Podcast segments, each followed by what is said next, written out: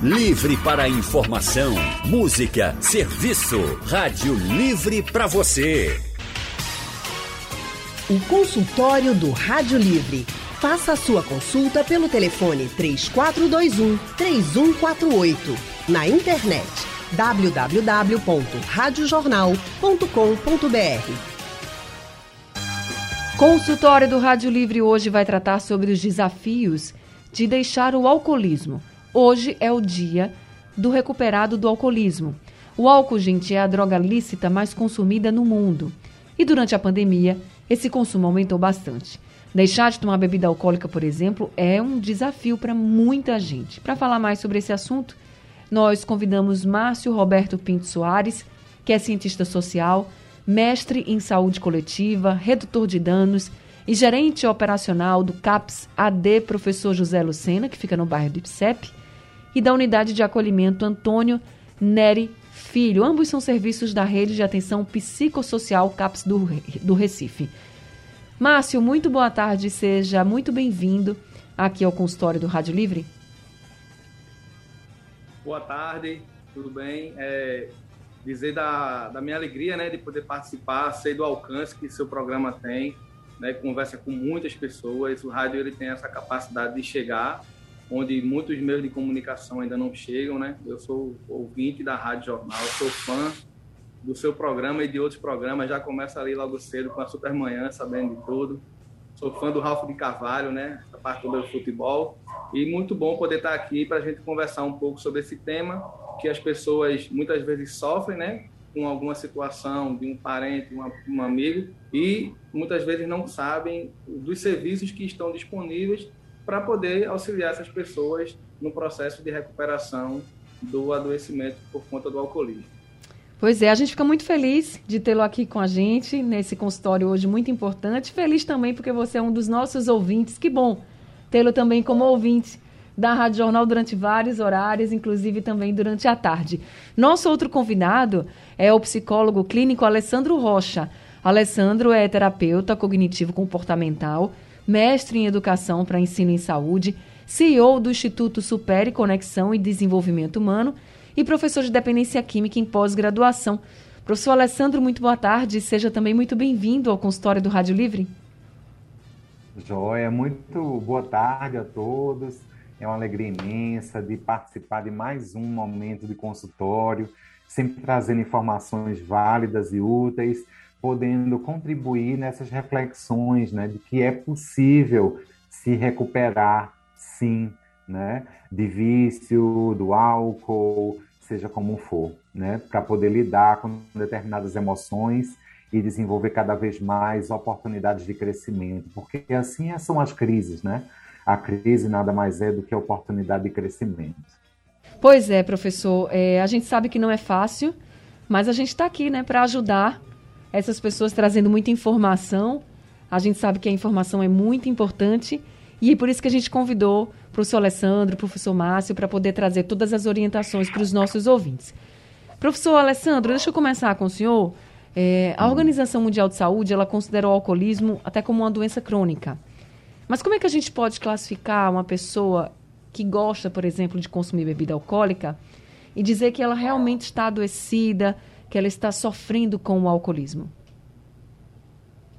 Ela pode considerar como uma doença na medida em que ela não consegue ter controle sobre o uso e sentir o real prejuízo nas atividades do dia a dia, né? O andamento das atividades, falta o trabalho, chega atrasado, é, ou não tem um emprego, é, ou na família sente dificuldades de comunicar, não consegue se dedicar um tempo nas necessidades da família como um todo, é, é, em detrimento ao consumo do álcool. Isso denota níveis né, de agravamento, de prejuízo sobre a doença. E realmente é uma doença crônica, por isso que existem políticas públicas né, para uma doença tão grave que é o, o usuário do álcool, o transtorno relacionado a, ao alcoolismo, né?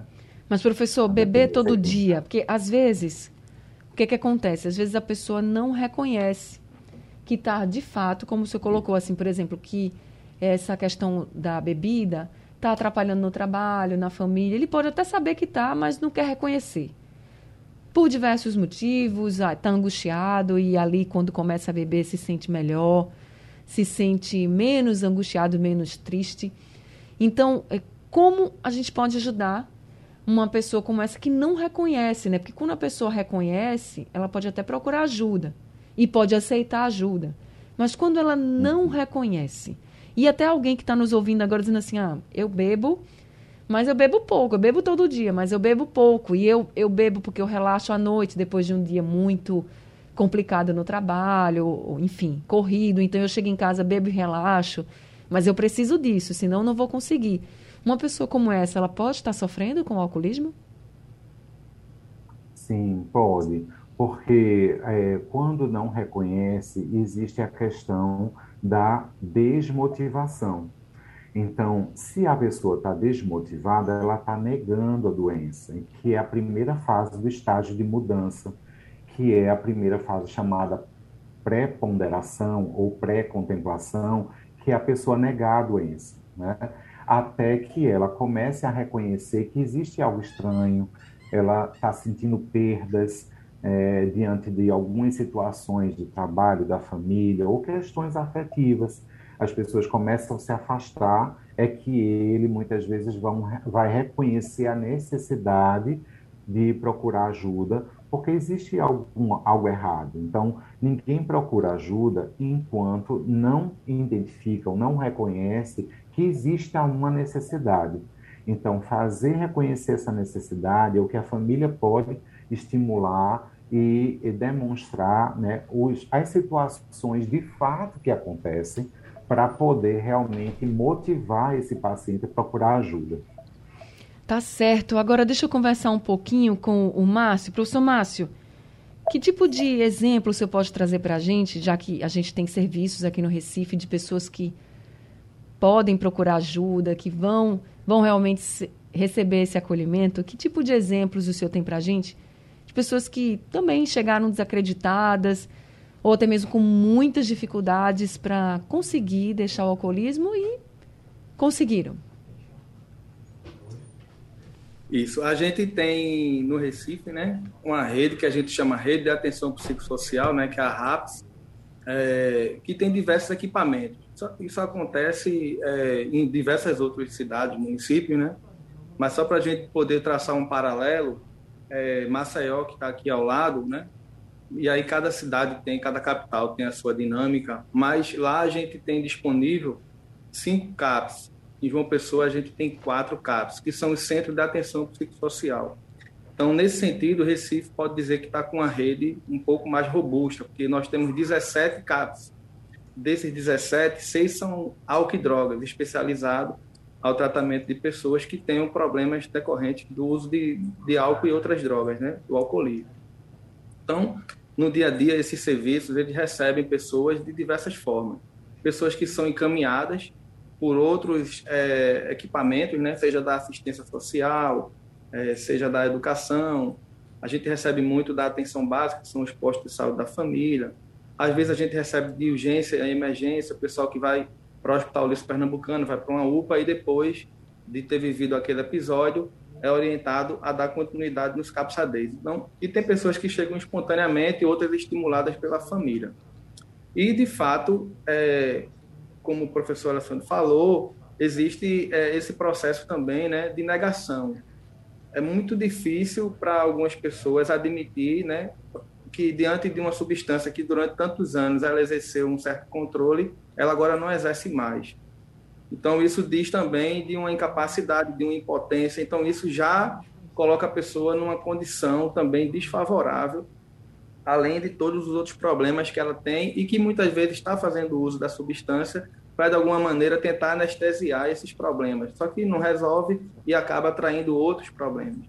E aí, quando essas pessoas chegam, a gente faz um trabalho que é um trabalho com atendimentos individuais, mas, sobretudo, em atendimentos em grupos, onde ele pode ali a partir da experiência de outras pessoas é, se identificar, né, se ver no que o colega está falando, porque às vezes já passou por aquele estágio, está um, pouquinho mais adiantado e um pouco desses sintomas, né, que até o professor falou, né, que você começa a ter uma necessidade de uso, apesar do, dos efeitos né, negativos, e você continua ainda fazendo uso, é, a sensação de alívio após o uso. Então, ele começa a perceber que ele está numa situação, né, ou ela, a gente atende homens e mulheres, é, nessa situação que já necessita de um, de um cuidado especializado, né? E essa questão, ela é resolvida não somente no campo da saúde, né?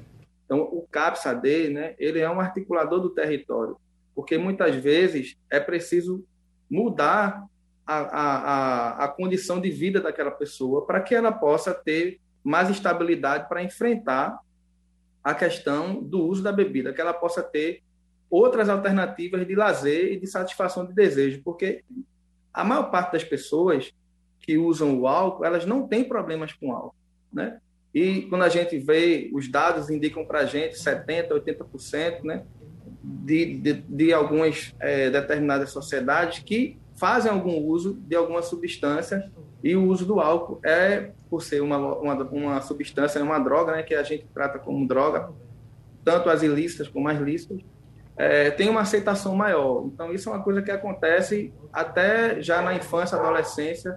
Esse uso ele é muito corriqueiro dentro dos ambientes familiares e as pessoas acessam com uma maior facilidade. Então, é, quando a, as pessoas começam a ter problemas, fica muito difícil que elas é, admitam né, que tem esses problemas. E os problemas não é somente decorrente do uso da bebida, né? São várias circunstâncias que estimulam a pessoa que acabam levando, a fazer né? esse uso e elas não fazem o uso da maneira recreativa, funcional, dando conta da sua rotina de trabalho, né? Elas começam a ter um prejuízo à sua rotina e aí nesse momento aí a gente precisa atuar. Agora, o que que eles falam assim, que, por que é tão difícil parar assim? O que que eles mais dizem? Na maioria dos casos, eu sei que cada pessoa vai ter aí uma realidade, mas na maioria dos casos que você encontra, qual é assim sempre aquela justificativa? Ah, não consigo parar por causa disso e disso, assim. O que é que eles mais dizem?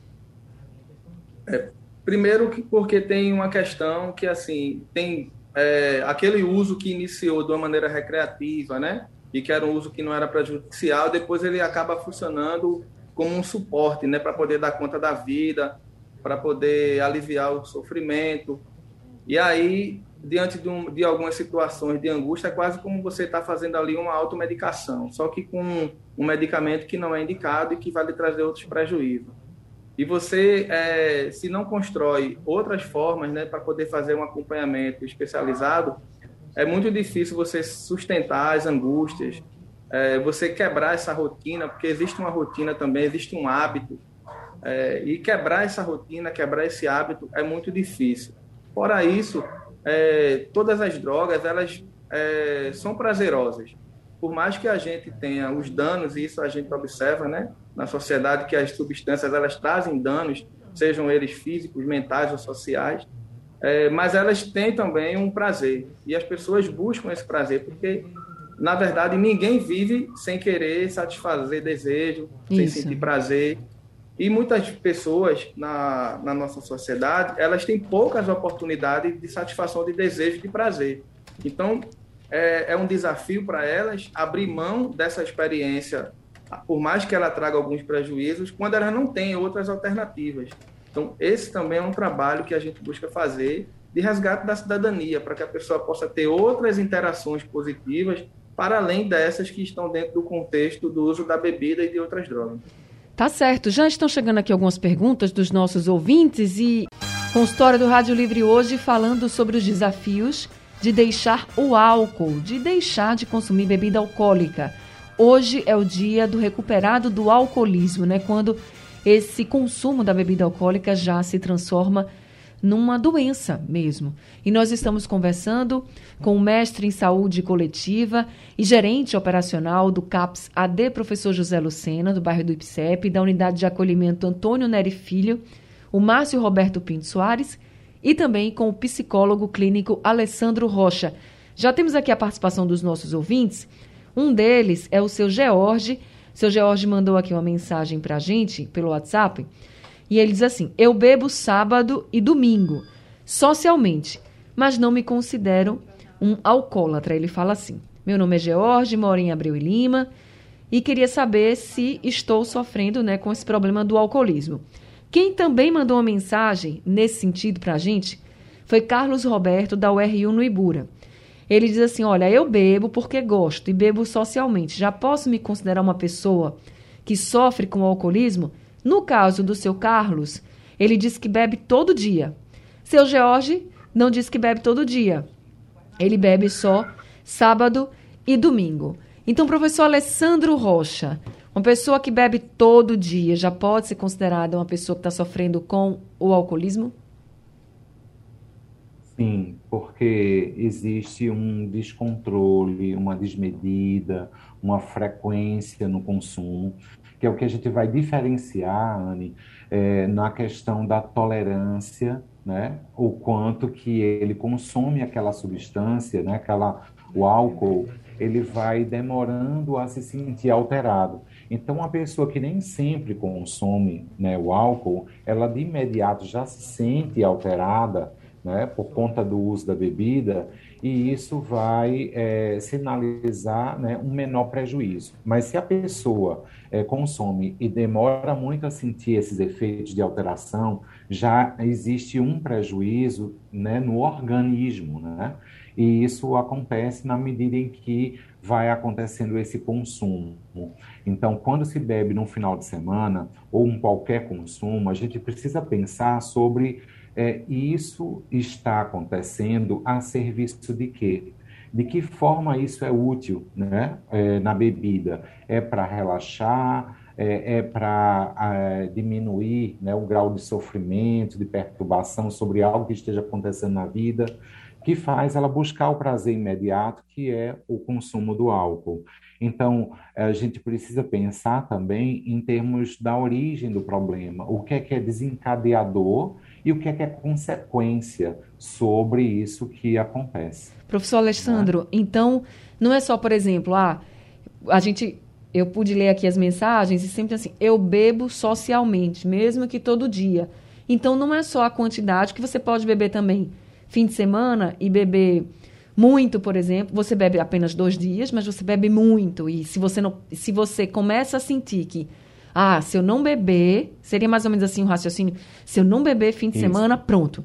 Eu já fico mal. Então não é só a quantidade de dias, né? E nem a quantidade do quanto você bebe de fato em líquido, mas é essa dependência mesmo. Isso, é o que caracteriza a dependência. É, é, quando se tem um consumo e não tem né, é, a volta a usar, é, vai tendo alguns sintomas, que é o que a gente chama de síndrome da abstinência. E a abstinência é justamente esse período sem consumir o álcool que faz surgir efeitos e sintomas de tal maneira que ele sente essa fissura, essa vontade que parece ser incontrolável, mas que pode ser controlado a partir de técnicas né, de autoconhecimento, recursos, para ele entender como lidar com a fissura. Tá certo. É essa vontade, né, do desejo. Ah, o João do Cabo de Santo Agostinho ligou aqui para a gente. João, boa tarde para você. Seja bem-vindo ao consultório. Acho que a ligação caiu.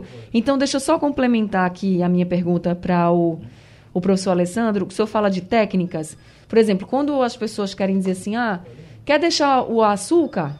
vai diminuindo aos poucos, a cada semana, por exemplo. Se uma pessoa que está nos ouvindo agora e quiser tentar por conta própria deixar essa questão do álcool também pode ser isso diminuir assim a quantidade de dias a, a quantidade de líquido de, do álcool que está bebendo pode ser assim também é, a proposta é que é, vá acontecendo essa redução se ele sentir que não consegue parar de vez. Certo. Porque a gente está lidando com uma questão de prejuízo no que diz respeito a um adoecimento e por uma questão de vida, né? Porque se acontece ao longo do tempo de forma exagerada, tem muitos prejuízos que pode levar à morte. Mas no que se refere à redução, a gente iria pensar no sentido de redução de danos mas a gente está falando numa importância de tomar uma decisão para um novo estilo de vida. Entendi. Então, o ideal é que ele tome de forma definitiva, entendendo o contexto, por que está acontecendo isso, para poder firmar uma escolha de novo estilo de vida. Se ele não consegue, ele possa reduzir de forma gradativa, sempre de preferência combinando com um profissional de saúde que esteja acompanhando o caso. Tá certo. O João voltou aqui a ligação, né, João? Boa tarde para ah, você. Joia. Uh, boa tarde, é a Anne Barreto? Sim, sou eu. Anne, eu sou seu fã. Eu todo dia eu escuto você, viu? Ô, João, muito obrigada. Fico muito feliz em ter você com a gente aqui. Quero mandar um abraço aí para todos os comunicadores da, do Sistema Jornal do Comércio e parabéns pelos 70 anos de informações. Oh, muito obrigada, João. Pois não, estou à disposição para falar sobre alcoolismo. Pode falar. Eu sou membro, eu sou membro de Alcoólicos Anônimos há 26 anos, entendeu? Sim. Eu sou um alcoólatra em fase de recuperação. Quando dizemos que estamos em fase de recuperação, porque reconhecemos que o alcoolismo é uma doença incurável, entendeu? É uma doença incurável. Ela é progressiva e incurável. Os mestres que aí estão, também debatendo esse mesmo assunto, eles sabem muito bem disso, eles trabalham também em conjunto conosco, Alcoólicos Anônimos. E eu hoje sou uma pessoa diferente do que era há 26 anos atrás, entendeu? Hoje eu sou um, membro de Alcoólicos Anônimos, tenho feito a minha programação de recuperação constantemente, graças a Deus, não vou mais, nunca mais eu vou beber álcool, nunca mais, entendeu? Vou morrer sóbrio, com fé em Deus. Que coisa boa. Olha, João, fico muito feliz em tê-lo com a gente, trazendo esse depoimento, viu? Muito obrigada por você ter ligado aqui pra gente. E quem quiser procurar os Alcoólicos Anônimos, como é que faz? Olha, veja bem, é a coisa mais simples do mundo. Alcoólicos Anônimos, em todos os bairros do Recife, existem grupos de Alcoólicos Anônimos. Então, a pessoa pode procurar, entendeu? Na central de serviço, na central de serviço de alcoólicos anônimos, pode olhar na internet que vai encontrar tudo, entendeu? Onde tem grupo, onde tem central de serviços. Então a pessoa vai para assistir uma reunião e lá ele vai ouvir as mensagens dos companheiros e vai procurar entender, ele vai descobrir coisa que ele não sabia que era que acontecia o motivo do alcoolismo dele. Que o alcoolismo é uma doença progressiva, entendeu? É uma doença incurável. A medicina, a própria medicina não cura o alcoolismo. A medicina trata do alcoólatra, mas não trata do alcoolismo. Então, gente, para você que está nos ouvindo agora, escutou esse depoimento do João. João, muito obrigada pela sua participação com a gente procure ajuda. Você vai encontrar, nos Alcoólicos Anônimos, você vai encontrar pessoas que também estão procurando ajuda, que já passaram por, por essa situação e que vão lhe dar ainda mais acolhimento e mais força também. O Geraldo mandou um áudio aqui para a gente pelo nosso WhatsApp. Vamos ouvir. Olha aqui é Geraldo. Eu gostaria de saber dos seus entrevistados aí, se no meu caso é que eu tenho um irmão que é alcoólatra, ele, sabe? Ele aperreia muito. Sem, quando ele está sem bebida, não. Ele é uma pessoa muito boa. Mas quando ele está com bebida, aperreia todo mundo, aperreia minha mãe, inclusive minha aperreia também. Eu gostaria de saber dos entrevistados se é possível a gente internar uma pessoa dessa para fazer um tratamento contra a vontade dele, ou se esse tratamento tem que ser de livre e espontânea vontade do, da pessoa, no caso, ele, o alcoólatra. Obrigado, Ana. Boa tarde para você. Obrigada, seu Geraldo. Márcio, você pode ajudar, seu Geraldo? É, então, vejam só. Além desses 17 CAPs que a gente tem né, na rede de atenção psicossocial do Recife, a gente conta com alguns outros dispositivos. Então, a gente tem uma ala no Hospital Evangélico e a gente tem também uma ala no Hospital IMIP, onde a gente faz o processo de desintoxicação e até também o usuário que a gente encaminha para lá, ele tem a oportunidade de passar por diversas especialidades médicas. Né? E isso dá um suporte, porque de fato, como o professor Alessandro falou, né, tem toda essa, essa técnica que a pessoa é, tenta de alguma maneira né, sair desse processo mas é importante que tenha algum nível de apoio também, né, como ele citou, um especialista. E para alguns casos essa interrupção ela precisa de fato, que a gente tenha um suporte é, melhor do ponto de vista clínico, porque é, pode sintomatizar, né? pode ter tremor nas extremidades, ele pode ter é, vômito, que isso faz parte do que Alessandro falou, da síndrome da abstinência e pode gerar um grande mal-estar, além da irritabilidade. Então, às vezes, é necessário, sim, nesse primeiro momento, a gente dar um suporte melhor, e aí o Recife tem, é, assim como outros municípios também, dispõe né, na sua rede de é, esses leitos, que são chamados leitos integrais, porque eles não cuidam só da questão do, do, do álcool, mas de uma maneira geral, a pessoa como um todo. É, e, além disso, a gente tem a unidade de acolhimento, é, que é um espaço de moradia transitória, que Recife tem três, uma feminina e duas masculinas, onde a pessoa pode ficar ali por um período de três, é, seis meses. Então, é, todos esses dispositivos, eles são ofertados quando a pessoa ela não consegue chegar no serviço, a atenção básica, o postinho da, de saúde da família Sim. que tem nas comunidades, né, não só do Recife, mas de outras é, outros municípios de Pernambuco, tem lá o postinho, e esse postinho ele tem contato com é, a rede de atenção psicossocial, com os CAPs, porque ele faz parte da rede, né? Ô, Integra a rede da atenção básica. Ô, então, entre em contato. Que eu... Oi. Eu queria saber se tem algum porque contato eu... para que as pessoas possam falar com vocês diretamente ou se realmente tem que ir para o posto. Pronto, veja, o, os, a gente tem oito distritos, né, no caso do Recife. Uhum. Aí é pelo bairro. No caso de quem é morador de Brasília Teimosa, Pina, Ibura, Jordão, Ibiribeira, é com a gente aqui, que é o 3355-4256, 3355-4257. Só que se morar em Jardim de São Paulo, aí já é um outro CAPS, já é o CAPS do bairro de Afogados. Entendi. Então, o PSF, que é o Postal da Família, é o que está mais próximo da população, tá né? com a CS, com a enfermeira, com os médicos então, e eles conhecem a rede, conhecem a gente e vão poder estar direcionando. Então, tá eu certo. sugiro até que possam procurar. E essa questão que ele traz, né, do involuntário, internamente involuntário, isso é o último recurso. E o percentual que necessita disso, é, de uma intervenção involuntária, quando a pessoa está colocando em, vida, em risco a sua vida e de outras pessoas e não tem mais a capacidade de decisão, isso é um percentual muito pequeno, são os casos muito raros. Em geral, a partir do acompanhamento voluntário, a gente consegue responder o grande volume da demanda. E a gente certo. tem os redutores e redutoras de danos, que são profissionais que funcionam como agente comunitário de saúde, só que especializado na área de álcool e drogas, que fazem visitas domiciliares no sentido de sensibilizar essa pessoa para o tratamento. Então Além tá certo. A, a porta aberta para receber as pessoas, a gente também vai, quando somos acionados, geralmente uhum. pela atenção básica, familiar também solicitar, a gente pode ir. E a gente tenta levar, porque existem vários mitos em relação a esse tratamento. Aí Pessoas, a gente. Vezes, acham que elas vão ser maltratadas, que elas vão ficar presas. E aí, por isso que elas têm resistência. Quando claro. a gente consegue explicar a elas como funciona, que é um tratamento em liberdade, com acesso né, a, a, profissionais especializados, a gente consegue convencer a grande maioria. Então, Geraldo, é, Geraldo e todo mundo que está ouvindo a gente agora, se vocês precisarem realmente de ajuda, assim, pode ligar aí para o CAPS, é o 33554256. Se não for esse CAPS, eles vão te encaminhar para outro ou ir num posto de saúde, como disse o Márcio. Márcio, infelizmente o tempo do nosso consultor acabou, queria agradecer muito sua participação, muito obrigada, viu?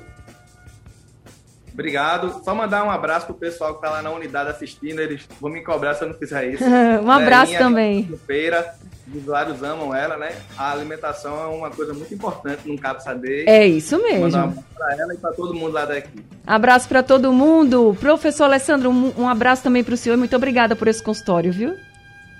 Obrigado, obrigado, obrigado, Márcio, Anne. É, quem quiser acompanhar lá a rede social Super Psicologia no Instagram, Estamos com muito conteúdo bacana e desejo coragem a todas as pessoas que passam por esse tipo, de dificuldade, que possam é, ter coragem, superar para poder tomar melhores decisões na vida, construir um novo estilo de vida. É isso aí. Rádio Livre de hoje está acabando. A produção é de Alexandra Torres, trabalhos técnicos de Edilson Lima, Big Alves e Gil Araújo. No apoio Valmelo, no site da Rádio Jornal Isis Lima, na coordenação da Rádio Jornal Vitor Tavares e a direção de jornalismo é de Mônica Carvalho. Sugestão ou comentário sobre o programa que você acaba de ouvir, Envie para o nosso WhatsApp 99147 8520.